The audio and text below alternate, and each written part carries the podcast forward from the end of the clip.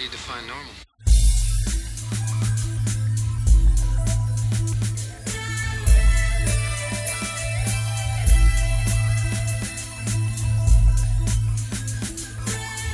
Está no ar mais um episódio da Resistência X. Hoje vamos falar do quinto episódio da décima temporada, Babylon, ou como ficou conhecido em português, Babilônia. Eu sou o Chris Carter, porque se eu fosse o Gabriel, minhas opiniões não valeriam de nada. Eu sou o Andy e Deus não é o Burt Reynolds. Eu sou o Marcos e eu ia falar que. Será que eu vi o Burt Reynolds? Acho que sim. Acho que perdeu um pouco da graça depois da fase do Andy. Não, tá Ele bom. tá dançando lá. Tá bom. Pois é, o que a gente vai citar essa referência é, ao longo do, do podcast, né? Então vale a pena lembrar um pouquinho o pessoal que o podcast está disponível no iTunes, está disponível no Stitcher, está disponível na nossa página da Resistência Exer, que é resistenciaexer.wordpress.com. Ahn, você lá também pode acompanhar o feed da- das nossas postagens e também o feed para você seguir o podcast em qualquer lugar que você eh, goste de, de seguir, né? E aí, chegamos agora no quinto episódio da décima temporada do Arquivo X. Surpresas? É, o episódio me, me surpreendeu de certa forma. Em alguns momentos eu tinha mais expectativa. Uns- Um pouco mais de expectativa em relação aos, aos dois agentes lá novos. Ah, gostei mais do que eu achei que eu ia gostar deles dois. Pois é, né? Assim, antes desse episódio existiam alguns boatos, né? Sobre um spin-off do Arquivo X com a presença, a presença deles. Acho que isso a gente pode voltar a falar também no final do, desse podcast. Mas o que me chamou mais atenção ao longo da, é, de- é, da semana, ou depois da exibição desse episódio, foi de uma certa forma uma controvérsia na, entre os fãs desse episódio. Porque me parece que a opinião tá bem dividida entre pessoas que gostaram, ou pessoas que não gostaram, ou pessoas que adoraram e pessoas que odiaram. Vocês também sentiram a mesma coisa? É, eu acho Senti. que teve mais divergências até do que aquele episódio de comédia, né? Também senti isso, né? O episódio de comédia ele já, já foi assim um pouco questionado por alguns, né? Outros adoraram, simplesmente adoraram, né? Agora esse veio com muitas dúvidas sobre se é realmente um episódio bom ou se não é. Né? Eu acho assim que é, é importante falar porque se você gosta de um episódio ou não, acho que isso não determina se você é muito fã ou não. Ou será que determina? Isso é besteira. Você tem que ter opinião, você pode gostar ou não gostar do episódio. Tem alguns episódios de outras temporadas que eu, se eu pudesse nunca mais ver, eu não veria. Mas isso não me, não me faz menos fã da série. E mesmo até esses episódios, assim, que talvez não sejam os melhores e tal, sempre tem uma coisa legal, assim, que dá pra, pra lembrar do episódio. Assim, o plot do capítulo, do episódio pode ser até interessante, mas não pode, talvez o episódio não seja tão bem conduzido assim. né? E é curioso porque esse episódio fala sobre o poder da sugestão, né? E será que, como fãs de Arquivo X, estamos altamente sugestionáveis ao Chris Carter ou não? Tanto Fica- quanto o Mulder foi sugestionável aí com, com esses cogumelinhos. Pois Fica, fica a dúvida, né?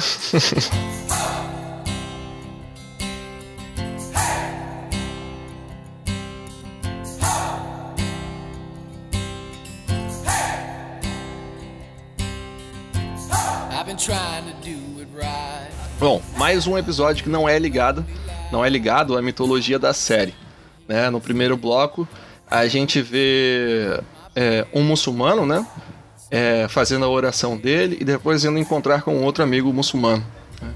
Isso acontece no, no estado do Texas, nos Estados Unidos. né? É, existem algumas cenas que é, realçam uma característica conservadora do Texas, né? Um preconceito em relação a, é, a imigrantes, quando o muçulmano está indo encontrar o, o amigo dele. E, e os dois depois saem juntos, fazem uma oração antes de entrar numa uma galeria de arte. E essa galeria explode, né? Eram homens bombas. É, a gente tem a abertura, E então a gente fica conhecendo os dois novos agentes do, do FBI. E uma cena que eu acho bem bacana, né? Que quando eles batem lá na salinha do Mulder da Scully, a Scully fala aquela frase que foi a, a, frase que começou o arquivo X de uma certa forma, né? Que não, não existe ninguém aqui, né? A não ser os menos procurados do, do FBI. E ela faz essa brincadeira de que ela tava esperando 20 e poucos anos para dizer isso para alguém, né? Pra dizer isso. Eu achei genial essa cena da escolha. uhum, pois é. E, e, esses dois agentes chegam e a gente percebe que eles são mais ou menos uma. É, é, uma, como eu posso dizer? Um reflexo do passado. Um reflexo do passado, é, acho que essa é a melhor expressão, né? Em que o, o cara tem uma vertente de pensamento mais parecida com a do Mulder e a, e a menina tem uma vertente de pensamento parecida com a Scully, né? É, ou seja, o cara tem, tá tentando faz, fazer uma abordagem dessa, dessa investigação de uma forma paranormal, enquanto a menina de uma forma científica. Além do que, ela é uma, uma médica, né? É, e o nome, o nome dos dois, acho que vale a pena ressaltar, né? O agente Miller e a agente Einstein. o que gera uma certa graça ali, porque a Scully fez a, a tese dela, uma das teses dela, né? De, sobre o paradoxo dos gêmeos de Einstein, né? E é legal também a reação que ela faz quando sabe o nome do agente Miller. Não, um olhar de deboche. Agente Miller? ah, sim, porque é um nome muito parecido com Mulder. Né? É. Inclusive, a Scully faz a observação de que ela chama ele de Miller, não de, de agente Miller. Né? Mas, Exato, geral, é ela chama ele de Mulder, a Einstein também chama ele de Miller. Exato, pois é. Uhum. é bom, é, o agente Miller quer abordar esse caso de uma forma paranormal, paranormal, no sentido de que ele quer uma forma de conversar com um dos terroristas que é, ainda está vivo, ou quase vivo, né? Um, o terrorista está em coma, mas é, completamente machucado, né? Com é, sem braço, com várias costuras na, na cabeça, de que passou por cirurgias ou tentativas de remendo, enfim. Metade da é. cabeça só, né? É, exato, é. Mó buracão, né? Mais uma parte da maquiagem bizarra do, do arquivo X, né? É que, não sei para vocês, mas me passou uma, uma sensação muito grande de desconforto, né? Naquela cena. Mais uma cena não, de arquivo X para nunca mais esquecermos. pois é. Bom, e aí de uma certa forma, depois que termina a conversa desses agentes com o Mulder e com a Scully, fica meio assim decidido que o Mulder e a Scully não, não vão conseguir ajudar eles. Pelo menos não nesse momento, né? Quando eles saem da sala, Uh, a Scully entra em contato por telefone com o agente Miller, quando o agente Miller e a agente Einstein já estão no aeroporto, né, esperando o voo pro Texas. Dizendo que talvez ela possa ajudar eles de, de alguma forma. E aí ela vai ao encontro do agente Miller, no Texas. Paralelo a isso, o Mulder entra em contato com o agente Einstein, dizendo que talvez ele possa ajudar ela de alguma forma. E pede para ela ir até o FBI. Né? Então aí há um, uma separação a Scully participa desse episódio junto com o agente Miller e o Mulder participa desse episódio junto com a, a agente Einstein. Né? A ideia da Scully é usar um eletroencefalograma para medir as ondas uh, cerebrais do, do, do terrorista, uh, de forma que eles possam verificar se ele está é, se ele está respondendo sim ou não a uma determinada pergunta. Porque eles acreditam que esse terrorista esse atentado terrorista faz parte de um plano maior de uma célula terrorista, né? Então eles estão querendo identificar essa célula e tentar impedir, né? E o Mulder acha que através de, da ingestão de um, um composto derivado de um cogumelo alucinógeno, né? Ele vai conseguir entrar em uma espécie de transe e conversar com o cara que tá. com o terrorista que está em coma, né? É, existe muita resistência, obviamente, por parte da agente Einstein de ministrar essa droga pro, pro agente Mulder, mas acaba que, é, que no final das contas, quando a agente Einstein chega lá no Texas e vê o agente Miller com a Scully, ela acaba ligando pro Mulder para tentar a hipótese dele, né? E aí aquela parte chacota do, do episódio, né? Em que o, é, o Mulder toma essa, esse medicamento ministrado pela, pela agente Einstein, né? E entra nesse transe, nessa alucinação, um delírio, né? em que ele vai, sai do hospital. Pois é, ele sai do hospital ao invés de ficar lá para tentar conversar com, com o cara que tá em coma, vai dançar quadrilha, né? é, como um autêntico texano. e. Né, e depois senta na. Em uma cena lá, ele tá sentado na mesa, em que tem uma boa participação especial, né? Ou uma quase boa participação especial, onde ele tá alucinando que tá junto com o diretor Skinner e também com os pistoleiros solitários. Uma frustrante é. aparição especial. É, esperava mais. E aí ele tem esse. É, um, um, outro passo desse delírio, né? Em que ele vê o canceroso com um chicote em um barco onde homens todos vestidos de, de preto, né? Com um manto preto estão remando. E o canceroso também vestido de preto dando umas chicotadas e dizendo: é, não era. Você não queria a verdade? Então, agora você tem aí a verdade. E aí, ou algo assim, né? E então o Mulder vê uma. É, como se fosse uma imagem de uma. de uma santa, uma. Uma, uma moça. Maria segurando Jesus. Exato, né? É, se, e, e, segurando o terrorista. E o terrorista vai lá e balbucia algumas palavras. Então o Mulder uh, acorda. Antes disso, teve também a cena do. É, da fantasia do fetiche sadomasoquista, né? Do Mulder, né? Em que ele vislumbra a agente Einstein em uma roupa de dominatrix e com um chicote batendo nele. E daí um, o Mulder acorda no hospital e descobre, recebendo a visita do, do diretor assistente Skinner, né? Dizendo que ele foi uma vergonha para todo mundo. E a, agente Einstein dizendo que na verdade ele não estava, não tinha tomado remédio nenhum. Ele tinha tomado um placebo. E o que fez ele fazer aquilo tudo foi o poder da, da sugestão. Ele pode ter tomado um chá de ayahuasca escondido. É, pois é. pois é. E daí, é, a gente tem a cena lá no, é, no hospital também, porque o Mulder tá convencido, né, de que. É, de que o terrorista falou com ele, que ele ouviu alguma coisa. E quando eles estão meio que saindo do hospital, pelo corredor do hospital, o Mulder vê aquela mulher que em seu delírio, né, em sua alucinação, estaria segurando o terrorista. Né? É, ele reconhece ela e diz que ela pode entrar. Né? Então a gente fica sabendo que aquela é a mãe do terrorista. E eles chamam ela para entrar lá no quarto do terrorista. Uh, do leito do hospital, né? Uh, então, ali, a, essa mãe do terrorista fala que é, ele aparece nos sonhos dela dizendo que ele não, não conseguiu explodir a bomba dele, né? Quando ele olhou o rosto das pessoas, ele de uma certa forma fraquejou e pensou melhor e não explodiu uh, a bomba de, dele, né? E o Mulder pergunta para ela como que ela sabe disso e que ela responde que o filho aparece sempre nos sonhos dela dizendo isso. Né? Nesse momento o terrorista morre e eles ficam sem assim, uma resposta de é, onde que tá a célula terrorista, o que é que tá havendo. E o Mulder tenta se lembrar do que é que o terrorista falou para ele uh, e consegue uh, dizer as palavras que eram o terrorista tinha dito em árabe para ele. Né? A gente sabe que o agente Miller fala árabe, porque isso apareceu ao longo do, do episódio, né? E o Mulder diz é, é, a tradução em árabe dizia que era o Babilônia Hotel.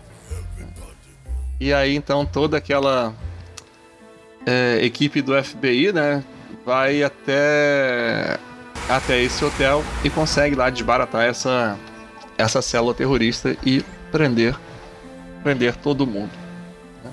Aí temos uh, diálogos modestos no, ao final sobre o agente Miller e, com o agente Miller e o agente Einstein e outros outro existencial com o agente Mulder e a agente Scully ao final desse episódio. Bom, tentei fazer uma sinopse o mais rápido que eu pude. Eu não sei se eu fui rápido o suficiente para que a gente possa ainda conversar algumas coisas sobre, sobre o episódio.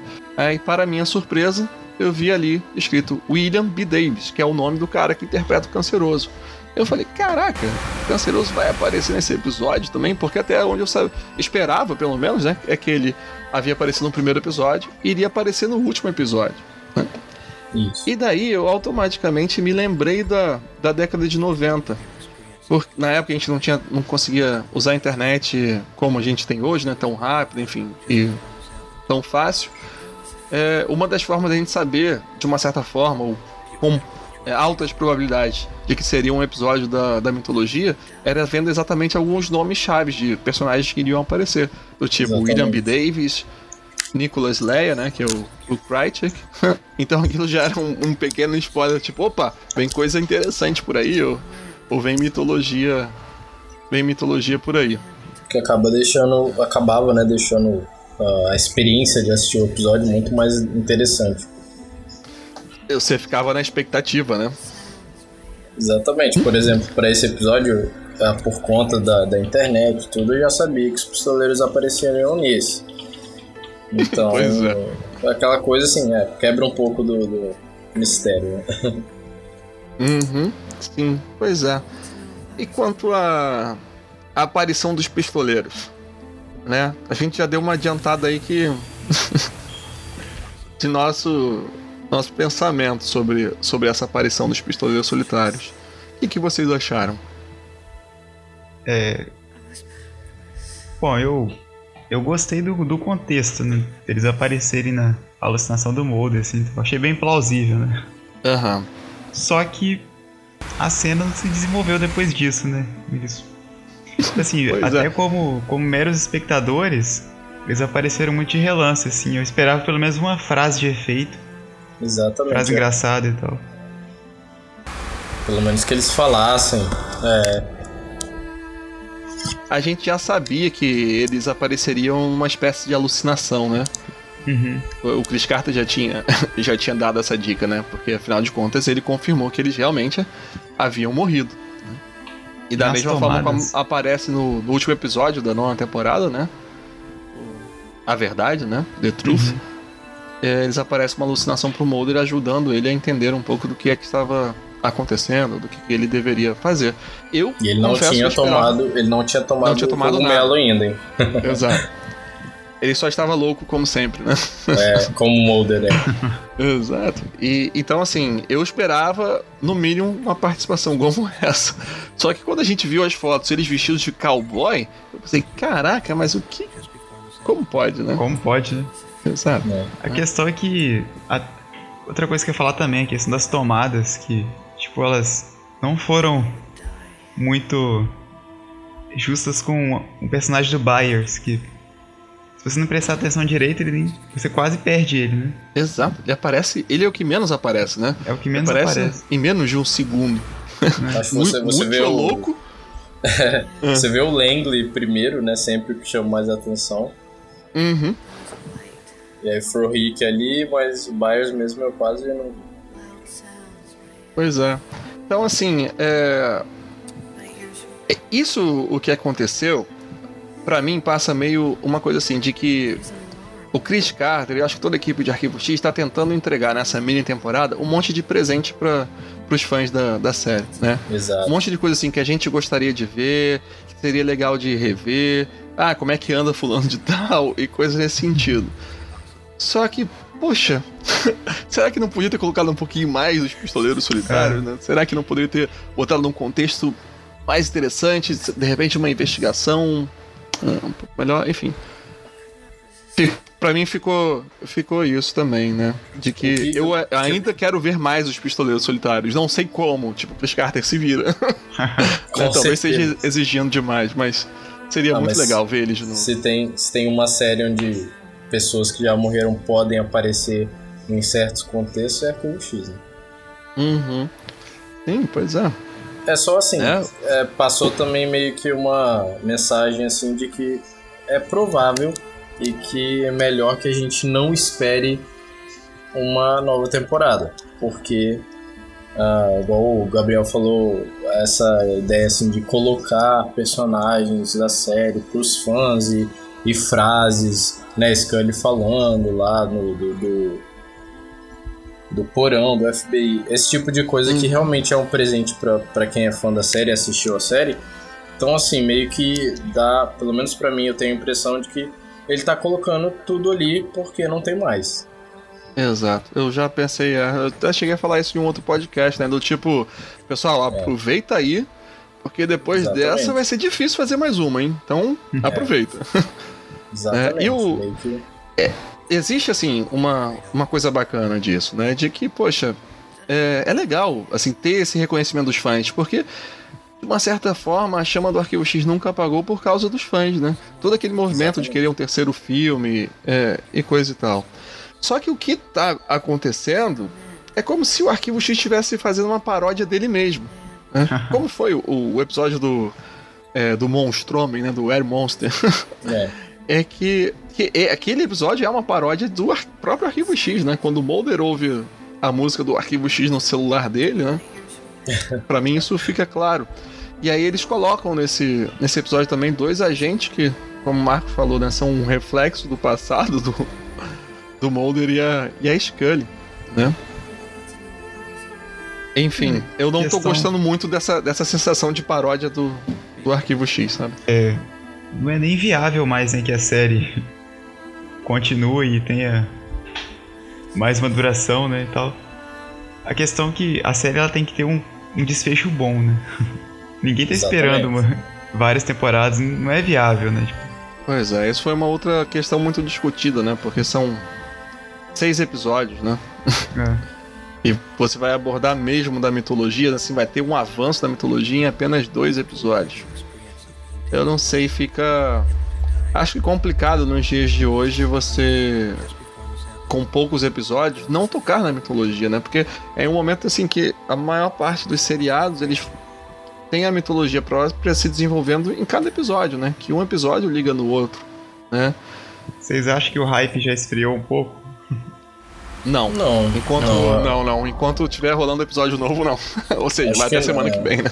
Acho que não, mano. Só assim, muita, ouvi muita gente, li muita coisa de gente falando que quem não gostou do segundo episódio, desse último episódio também, desse quinto episódio, né? Falando que ah, podia, podiam ter usado esses, esses episódios para falar de mitologia e não gastar uhum. com essas histórias, né? E eu não concordo porque eu gostei muito de todos os episódios até agora.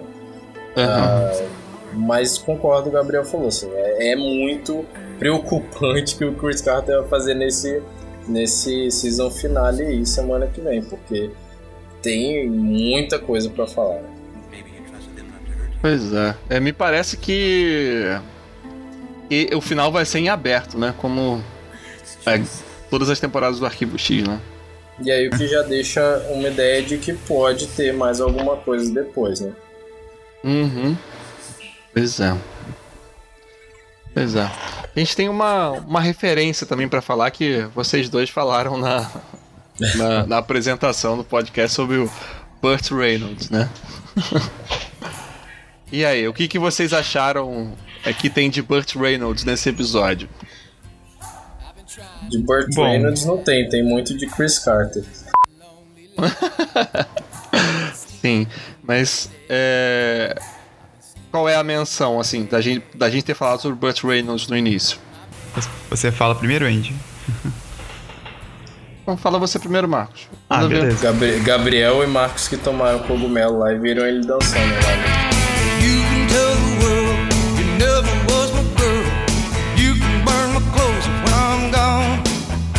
Ah, essa parte a gente vai cortar, pode ficar tranquilo. Poxa. Pois é. A questão é que quando, quando eu vi o episódio todo, assim, todos os episódios anteriores eu associei com antigos. Ah, isso me lembrou tal episódio e tal. Uhum, uhum. Só que esse, o único episódio que, que esse Babylon me fez recordar foi aquele episódio em que o Burt Reynolds aparece, que ele, que ele é Deus e tal, né? Uhum. Embora ele não tenha a mesma pegada cômica quanto aquele episódio, mas pelo menos o final lembrou muito, assim. É, esse episódio, que é. O nome do episódio é Improvável ou Improbable em inglês, uhum. que é o o 13 terceiro episódio da nona temporada. Né? Até porque esse episódio também tem uma proposta assim filosófica também, né? Assim como o outro. Né? Uhum. Outro episódio também que ou você ama ou você odeia. ah, é, eu particularmente gostei. Assim. É, eu gosto também, é legal. Pois é. E você falou da última cena também? É que tem a, a cena em que o Mulder e a Scully estão conversando e tal. Uhum. E que no final é, eles vão. A, a, a, tomada vai se afastando, né? Exato. A ponto de. de mostrar o planeta Terra e tal. e o episódio em que o Burt Reynolds aparece também tem um desfecho bem semelhante, né? Só que a diferença é que ele não se afasta tanto, né? Ele só aparece a cidade e tal. E tem o lance também que a cidade forma o rosto do Burt Reynolds, né? Exatamente. É, é. Vocês, vocês perceberam falando aí do final do, do, do episódio que o Mulder escuta, né? Ele escuta as trombetas lá divinas. Uhum, Tipo isso, é. É. Pois é, mais uma alucinação dele, ainda. A, a gente Einstein fala, né, que já que era a sugestão do placebo pode durar mais do que a própria droga funcionando no organismo, né? E com o Mulder isso é multiplicado. É. Vezes mil. Bom, é, o, a frase né, da, da série é I want to believe. É. Mulder verdade. quer muito. Nesse episódio, então, eu queria muito. Pois é. Teve. é, uma, é, essa é uma parte assim, que eu não gostei também de- desse episódio, né? É, de que me pareceu assim. é, Foi impossível não ver o, é, o Mulder como Hank Moody, que era o personagem falar- que o Duchovny fazia em outro seriado, o seriado No Californication. Californication, é. Que era um personagem que bebia muito, que usava drogas e, e coisa e tal, né? Você achou galhofa essa cena? O dele tomando o, a- a- o comprimido, sim. Eu achei. Porque eu, eu, eu imagino que a hipótese que o, o, o Mulder sugere, ele iria tentar colocar à prova de uma forma mais séria. Assim, não a questão da alucinação do delírio, que teria que ser um negócio sério. Não, não, não isso. Mas a questão dele tomar o, o comprimido. Parece que ele tava fazendo pouco caso, que ele tava querendo muito ficar doidão. Sabe, muito feliz que, uh, caramba, não acredito que eu tenho drogas na minha mão e eu vou tomar. Exagerou na dose, né? Tipo, se entregou a parada mesmo. É. Pois é. É, Então, tanto assim, que a acho- Einstein, a Einstein tá tentando despistar lá a enfermeira maluca e tal, e ele já tá Uhum. com o negócio na, na língua e. Tá, E tinha tomado os dois, né? É, A Einstein, exatamente. é, dá dois comprimidos pra ele e sugere que é melhor ficar em um só, porque ela não sabe o quanto que é, duas doses ia né? comprometer. Exato. Pois é, então assim, eu achei essa coisa. Não sei se aí é uma questão de. é, de atuação, né? é, é, do Duchovny, né, mas eu realmente acho que a postura dele seria mais séria. Ou como eu quero acreditar, né? Que seria. Sei lá, eu. Eu particularmente gostei, assim. Acho que as, a cena serviu como uma identidade visual pro, pro episódio, assim. Aham. É, E que a assim, eu gostei, gostei sim. Aquele recurso. Uhum. Pois é, nesse episódio a gente viu de novo aquele recurso de câmera, né? Que a câmera ia filmando, tipo, a pessoa bem Aham. de frente, né? Exato. Aquele jeito Esse bem errado. like, like a Rolling Stone. né? É. E, e- Gente. Essa cena foi igualzinha ao clipe de Like a Rolling Stone. Igualzinha. Cheio de A gente cores. viu assim, isso tal. no, no segundo episódio com a Scully, né? Não, no segundo não, desculpa. no- No, no quarto. No quarto episódio, Quarto. que é a morte da, da mãe da Scully, exato. O que era pra ser o segundo episódio, né?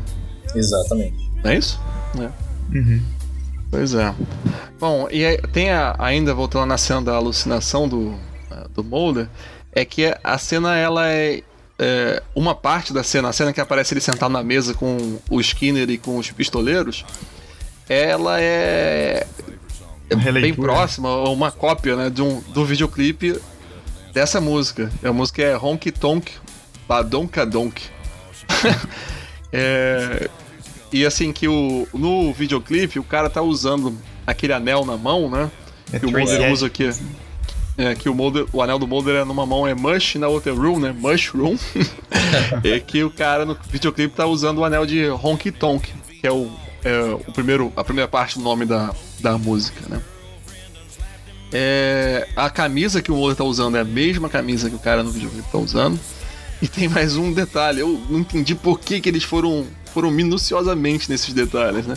No videoclipe o cara tá usando um desses cintos de, de texano, de vaqueiro, enfim, de cowboy, uma fivela bem grande e com a, a primeira letra do sobrenome da- do autor dessa música, do cara que canta, que o nome do cara é Trace Adkins. Então no videoclipe tem a letra A. E na alucinação do Mulder ele também dá com um cinto assim com uma fivela grande, essa de, de vaqueiro, e com a letra M na fivela, né? então assim. reproduziram É, tinha. completamente, assim. Não tinha percebido. Mas eu achei curioso de onde que veio essa inspiração, né? Completamente do nada. De onde que veio é, essa música, sabe? Ah, se Enfim. eles estavam. Se o episódio estava se passando no Texas, né? Acho que pelo menos pra Uhum. eles lá talvez fosse mais imediato pensar. Coisas de Chris Carter. Mais relacionável. né? Bom, a gente também é, tentou ver assim esse, esse episódio por um outro lado, né? O lado do é, de um discurso conservador, né? E um discurso talvez progressista, né? Da, é, porque a gente vê que várias pessoas tentam, enfim, sequestrar o, o, o terrorista. Não sei se eu posso usar a palavra sequestrar, mas tentar impedir que os agentes fazem uma, façam uma, uma investigação concreta, né? É, querem censurar aquela investigação né? E uma enfermeira tentando matar, né, o, o, o terrorista, né? E ela com um discurso muito conservador de defesa de, de pontos nacionalistas, né? De como Exatamente. que os muçulmanos têm ido para espalhado por todo o mundo, né? E como que isso é perigoso. Eles estão tomando nossos empregos. Exato, né? É. E até mesmo de um, de um agente do FBI, né? De que ele chega lá pra dizer que tá tendo uma ameaça de bomba no prédio do, do hospital e que ele fala. É, é, em que quando ele é questionado sobre isso, sobre a questão do terrorismo, ele diz que não dá a mínima pra vida do cara. Pelo contrário, ele quer mais que ele continue vivo ali sofrendo daquele jeito, porque ele não quer que o cara consiga as tantas virgens dele e vá pro céu, céu dele, né? E nesse momento a Scully é, não faz um comentário direto pra ele, né? Mas deixa claro em voz alta o, o que ela sente, né? Que isso é a mesma coisa que, que tortura, né? E aí, assim, seria um, um discurso mais. eh, não sei se a gente pode falar.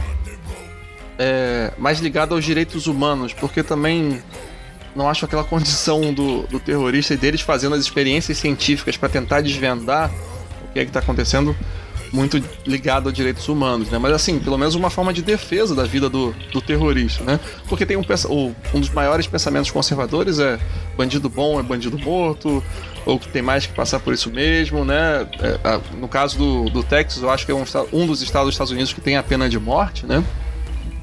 Então todas Exatamente. essas questões. Uhum. O...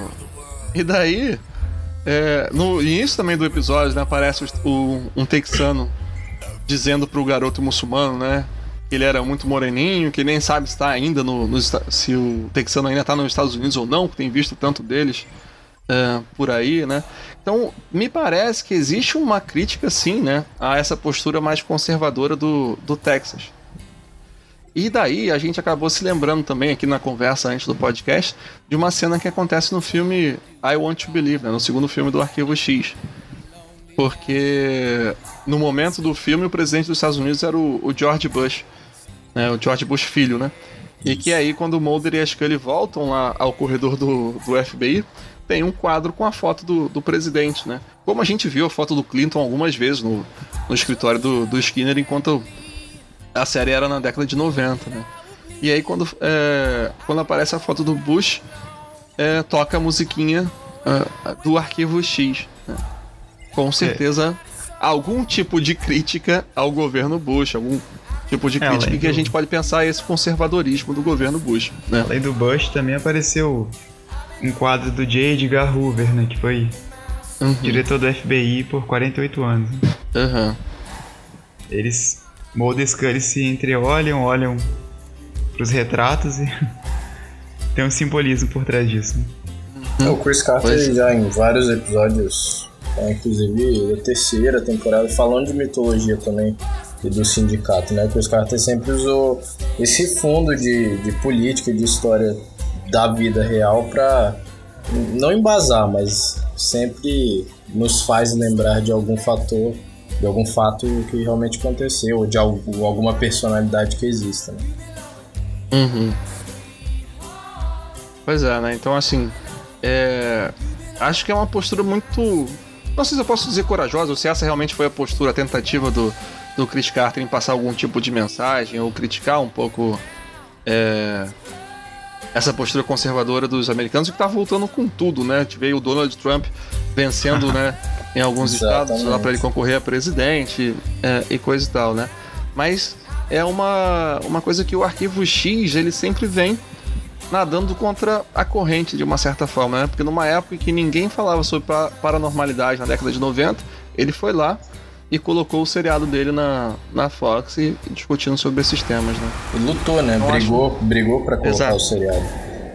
Pois é, então assim, talvez seja é, algo a se observar como crítica, mas também tem algo a ver com a uma das mensagens do, ah, do episódio, assim, de uma, uma metáfora que fica nas entrelinhas, que é a questão de você.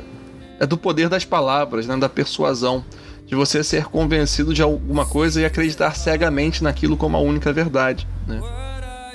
E que isso acontece em, é, em vários momentos da, da vida, ou em vários lugares da, da vida, né? Inclusive com o. Mulder. Exato, inclusive com o Mulder, inclusive com a Scully, né?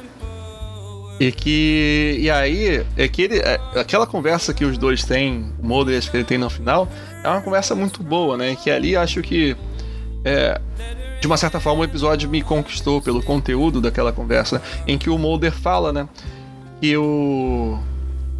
É, o a célula terrorista estava no hotel Babilônia, né? E que o terrorista fala pro Mulder do hotel, né? Babilônia.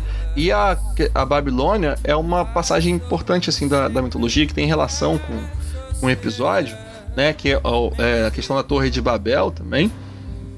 Em que era um lugar onde várias pessoas falavam línguas diferentes.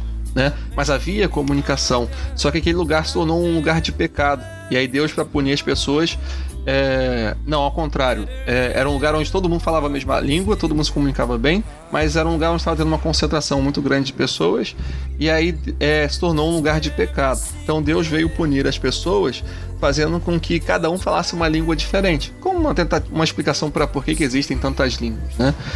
É, e esse, esse episódio fala muito sobre isso, sobre é, a comunicação, né? Também. E, e bom, aí eu talvez eu esteja viajando muito na- nas análises, mas ah, é porque eu fiquei pensando muito por que, que o Mulder e a Scully investigaram esse episódio sozinhos. E por que a Scully foi com o rapaz lá que tinha um pensamento mais parecido do Mulder? E por que, que o Mulder foi com a menina lá que tinha um pensamento mais parecido com, é, com o da Scully, né? É, inclusive eu ia falar disso, Gabriel, ah, que eu vi muito disso também no episódio do Chris Carter mo- mostrar aquela coisa, né, do porquê que o Mulder e a Scu- a Scully são tão bons juntos, porque que eles sempre deram tão certo juntos. E, e Uhum. nesse episódio foi mais ou menos a mesma coisa, né? A Scully foi com o Miller que tinha as mesmas ideias do Mulder, né? Acreditava mais ou menos nas mesmas coisas que ele, e ela foi com esse essa abordagem científica para investigar o caso. E Uhum. do contrário, o Mulder foi né, com, a, Einstein, que estava totalmente resistente às teorias malucas dele, e acabou que os dois no final, a Einstein principalmente, né, foi uma- não convencida, mas entendeu um pouco aí o outro lado né, da coisa. Mesma coisa que sempre foi essa relação aí do, pelo menos no início da série, né, do Mulder e da Scully. Aham. Pois é. Mas é, eu, eu também fiquei tentando, é, me, me perguntando muito sobre essa, essa diferença, né? Deles terem seguido por. Não por caminhos diferentes, mas cada um por um lado, né? Separados Exato. mesmo um do outro, né?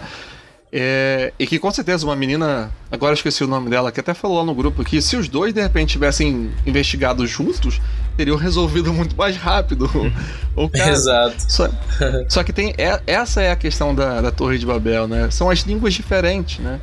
A, língua, linguagem do crédulo, a linguagem da, da cética, né? E talvez ali também tenha sido a questão da persuasão. Do quanto a Scully queria conver- convencer o Mulder do passado que a abordagem científica é melhor. E do quanto o Mulder queria convencer a Scully do passado do quanto a mente aberta era muito melhor para resolver é, o caso, né? É... Enfim, eu pensei nisso. Não, Não foi sei bem é muito- interessante. não. Muita viagem. Faz, faz, faz sentido, sim, né? Viagem. Faz não. sentido. É. Essa Pois é. dinâmica aí. Pois é, e que isso tem a ver com a questão da, da persuasão, em que eles falam sobre essa coisa de, de sossegar aquilo que é, as suas escolhas ou seus pensamentos, que você só consegue pensar naquilo e não consegue é, ver os outros lados que também podem ser é, importantes, né? Talvez a, a agente Einstein, ela parece ser mais assim. dura. Eu acho que a Scully no início do- da série não era assim tão rígida igual a ela, eu acho. Ela Com era certeza. até meio chata, né? Eu achei ela até É. no início do episódio, ela tava chata pra caramba. Então, aí foi legal que o Mulder tratou ela de uma forma muito assim. Esculachada, muito. É, Uhum, Ele não tava nem aí, entendeu? Tipo. sim. É, a a Scully, ela sempre tomou muito mais cuidado com o que fala. Então, já que É. a, a gente Einstein não vai tomar cuidado, então o Mulder também não vai tomar cuidado com o que fala. né? exatamente. É tipo um toma lá e da cá, lá. né? É. É, ele, ele tratou ela com ar de chacota, assim e tal. Uhum. pois é. É, Marcos, o que, que você sinalizou ali? Não falamos do canceroso e da visão do Mulder. É, que logo após a, aquela cena lá do. da quadrilha lá, né, tal, da dança, tem Uhum. aquela visão que. em que o Mulder. Primeiro tem a visão. sadomasoquista, né? Aham. Já foi falado? Não, foi falado na sinopse. Né? É, a gente falou ampassando, né? É, nessa cena aí eu não tenho muita, muito o que dizer, não. Acho que. Da visão do, do É, Mulder né? com o canceroso? Não, da- a, Ah, da A visão do sadomasoquismo. É, É. eu também não. Achei que foi meio perdido ali, eu não tenho certeza. O que Sei, acho que é, acho que é porque com o Mulder, né? Talvez seja por causa da postura da agente Einstein, né? Que ela tava sendo muito rígida, muito dura. É, Talvez isso- O interessante é que na hora que o Mulder tem essa visão sadomasoquista aí, que ele aparece ele deitado numa mesa, e a primeira impressão que você tem, pelo menos que eu tive, assim, era que ele tava deitado na nave, né? Quando ele foi Sim, eu tive a é, mesma impressão. abduzido, é. E aí Uhum. depois, de repente, ele olha assim e vê a Einstein. Né? A cena me pegou um pouco de surpresa. é, pode ser um feitiço por trás dessa rigidez da, da gente Einstein. Lá. Pois é. É, tem a- a- essa questão do. Quando o Mulder é, vê o canceroso lá com o chicote na mão. é, o episódio trabalha muito com uma dualidade também, né? Do amor incondicional e do ódio também incondicional. É, eu não sei se é, o canceroso agredindo o Mulder representa né, a questão do ódio, que é uma relação de pai e filho, né?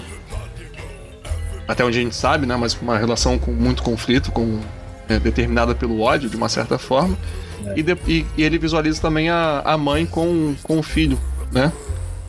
Abraçando o filho que estava morrendo, representando ali o amor incondicional. Então talvez fosse uma jogada ali para marcar essa é, dualidade. É uma referência bem recorrente também da a imagem de La Pietà, né?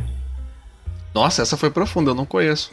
É aquela imagem clássica que Maria tá com Jesus no Isso. colo logo após que ele é descido da cruz. Ah, Exatamente. poxa, mas isso não é algo um pouco agressivo Não acho não, cara. para um isso aí- muçulmano? É, pode até ser. Que- Pois é, caraca, Chris Carter então mandando ver, né? É, procedente aqui, tá aqui. é a nossa referência quanto a isso. Pois é. Ou talvez os muçulmanos tenham uma outra referência, mas que a gente não conheça. É, É, pode eu ser. não sei, não, não sei explicar Uhum. como é a visão deles, não. É que Jesus até acredito que seja um, um profeta menor, né, no islamismo, não sei. Uhum. Exato. Sim. Ele também tá inserido lá, só que sob um ponto de vista diferente, né? Maria também, né? No Alcorão deve ter algo falando sobre Maria também. Só que eu não, Eu também não sei. não vou me arriscar sei muito, dizer. não, porque eu não sei Infelizmente a gente acaba conhecendo muito pouco, né, sobre, sobre É. o islamismo e tal. né? Ah, Essa imagem da Pietà ela é bastante usada em vários meios, assim. Uhum. Igual, por exemplo, a revista em quadrinhos, assim, que é algo que eu gosto muito, assim. Tem Uhum. várias capas de revista que usam essa imagem. É verdade, Marcos. Várias versões. Tem a imagem do... É, tem, tipo, a saga da Fênix Negra lá, tem o Ciclope segurando Jean Grey. Exatamente. Crise nas Infinitas Terras também tem o Superman com a Supergirl no colo, assim. Flash. É. São várias referências a essa, essa imagem. Beleza. E acho assim. É... E a questão do, dos boatos que tinham, né, antes do início dessa, dessa mini temporada e tal, sobre um spin-off do Arquivo X com o agente Miller e com a, a agente Einstein. E aí, vocês assinam embaixo? Vocês assistiriam Ah, um spin-off? vocês, vocês aguentam Cara, Einstein? É, cara, não sei lá, bicho. É aquilo que eu falei antes. eu- eu- o que eu espero de Arquivo X é um, é um desfecho bom, assim. Eu acho que Uhum. spin-off não.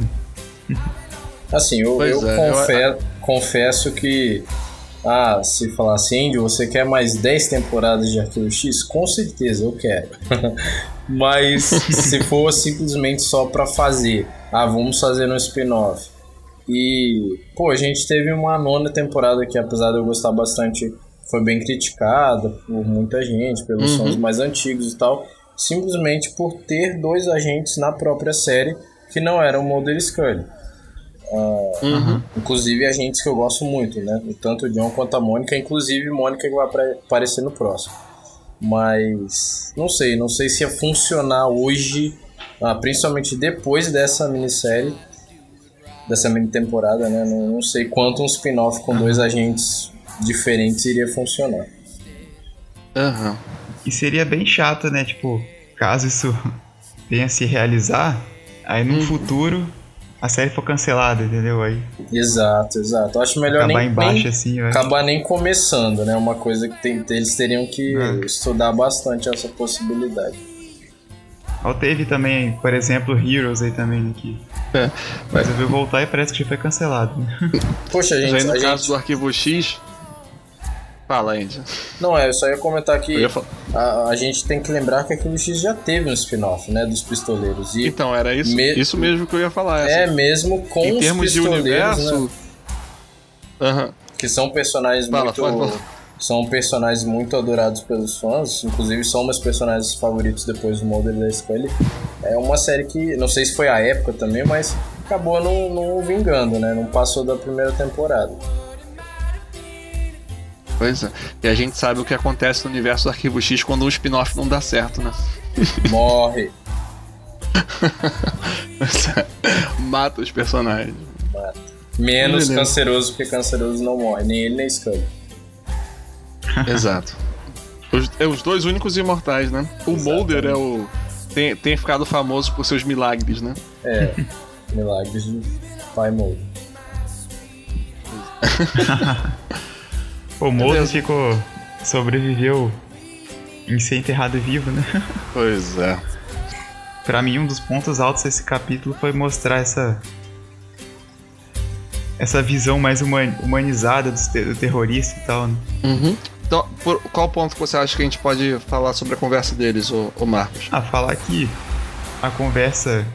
É porque assim, foi em paralelo, assim, né? Primeiro foi a conversa dos agentes mais jovens e depois Uhum. dos mais veteranos. Aí um negócio que você falou no início, assim, que eu achei legal. Que, que com os agentes novos foi uma, uma conversa, assim, mais de algo palpável, concreto, assim, É. algo do dia a dia. De uma certa forma, tentando, tentando entender o que é que tinha acontecido, né? E a conversa do- dos dois veteranos tinha um, um cunho mais filosófico, assim. É, Tipo, que sugeria experiência de vida, assim. verdade. Inclusive, Que legal isso. Vi ali, não sei se foi só eu, mas vi ali um momento pros shippers aí. Pois é, eu vi também. Nessa, nessa hora eu me lembrei que é, é, há muito tempo atrás tinha uns eventos de Arquivo X que se chamava Maratona Scully. né? E na Maratona Scully sempre tinha umas meninas é, shippers que quando aparecia alguma cena assim de, de tensão sexual do Mulder e Scully, elas levantavam um chocalhinho e ficavam balançando. Tem que fazer um. assistir todas as temporadas, fazer um drinking game, né? De tensão sexual. Cada cena de tensão sexual você vira um. Vai ficar bêbado. é, Eu até pensei num, em um momento que eles iam se beijar, assim. Pareceu. é, na verdade foi uma cena que mostra muito carinho realmente entre, É. entre os dois, né? É, quem sabe aí uma, uma dica aí pro season final semana que vem. É, pois é. Eu sei É, que vamos- Gabriel, eu sei que Gabriel quer e não quer isso, né, Gabriel? Só que esse É. episódio não era não o quinto quero. episódio, né? Originalmente. É verdade. Tem é isso verdade. também. Esse episódio originalmente era o quarto, não é É isso? o quarto, isso.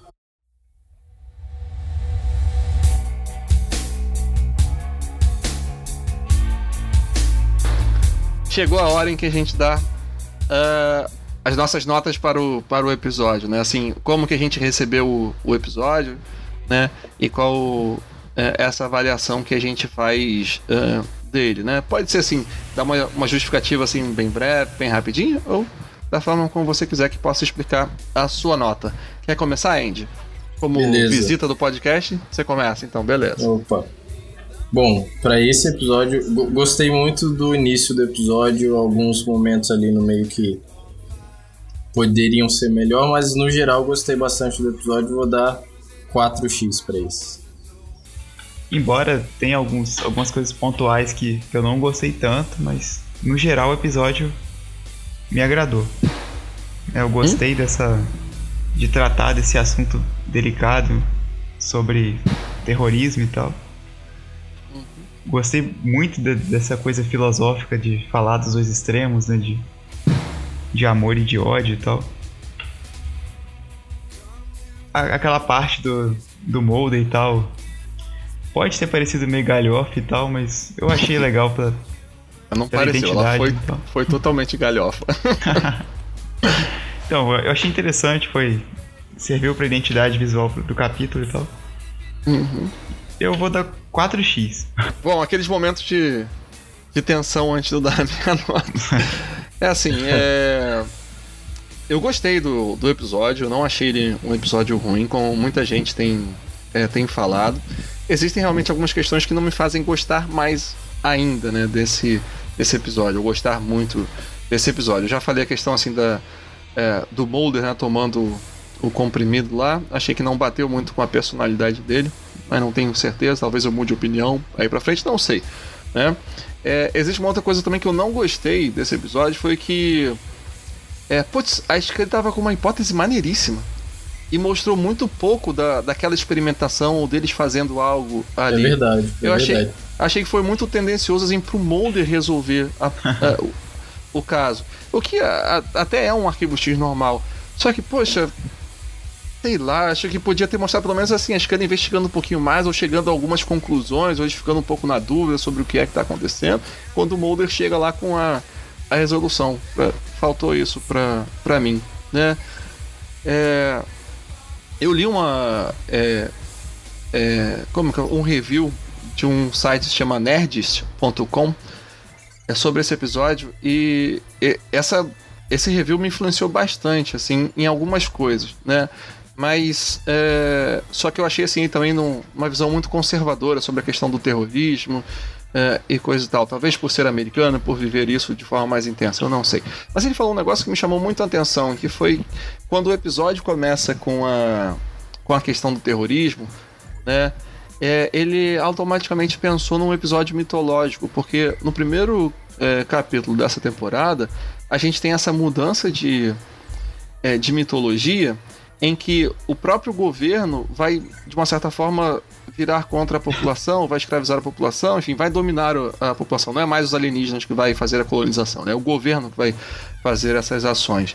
E que uma das formas que o governo ia usar isso seria, de uma certa forma, assim, o, teo- o terrorismo ou algo, uma situação que é, iria ter uma causa, uma, conse- uma consequência que precisaria de uma ação imediata. Né? Isso quem está falando é até o Ted O'Malley, e na hora que eles falam sobre isso, mostra a cena dos Estados Unidos invadindo o Iraque e, e coisa e tal, que foi logo depois lá do. Principalmente depois do, do 11 de setembro, essas investidas é, mais contundentes no, no Oriente Médio. Né? E que o governo iria usar isso como uma desculpa para militariza- militarizar a polícia ou deixar a polícia mais agressiva, criar Exato. campos de concentração e assustar a população também para que eles fiquem mais tempo em casa ou com medo ah, a qualquer momento. Né? Então, assim, eu não sei, mas ele, eu acho que ele tem razão nesse ponto e que poderia ser muito melhor aproveitado esse episódio. Né? E eu também não gosto muito dos episódios mais cômicos do, do Arquivo X. Eles não, não são os meus preferidos. E nesse episódio eu acho que tinham temas que poderiam ser melhor desenvolvidos e melhor abordados de forma séria. Né? Até mesmo como a, a questão do terrorismo, depois quando eles botaram aquela alucinação do Mulder, eu não gostei muito esse tom de comédia no meio desse episódio. Então, a, a minha nota vai ser é, 3x por esse episódio. É, tá bom. Tá bom, né? Falei pra cacete, desculpa. Pa padrões Gabriel, tá bom. Pois é.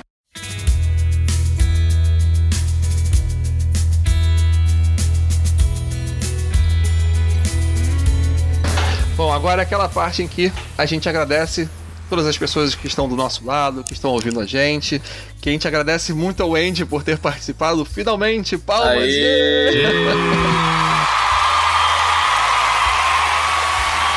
Agora no finalzinho conseguimos vencer todas as conspirações para você, Andy, é, participar. E da mesma forma como a gente gostou bastante da participação da, da Bárbara aqui, sua participação também foi muito bacana.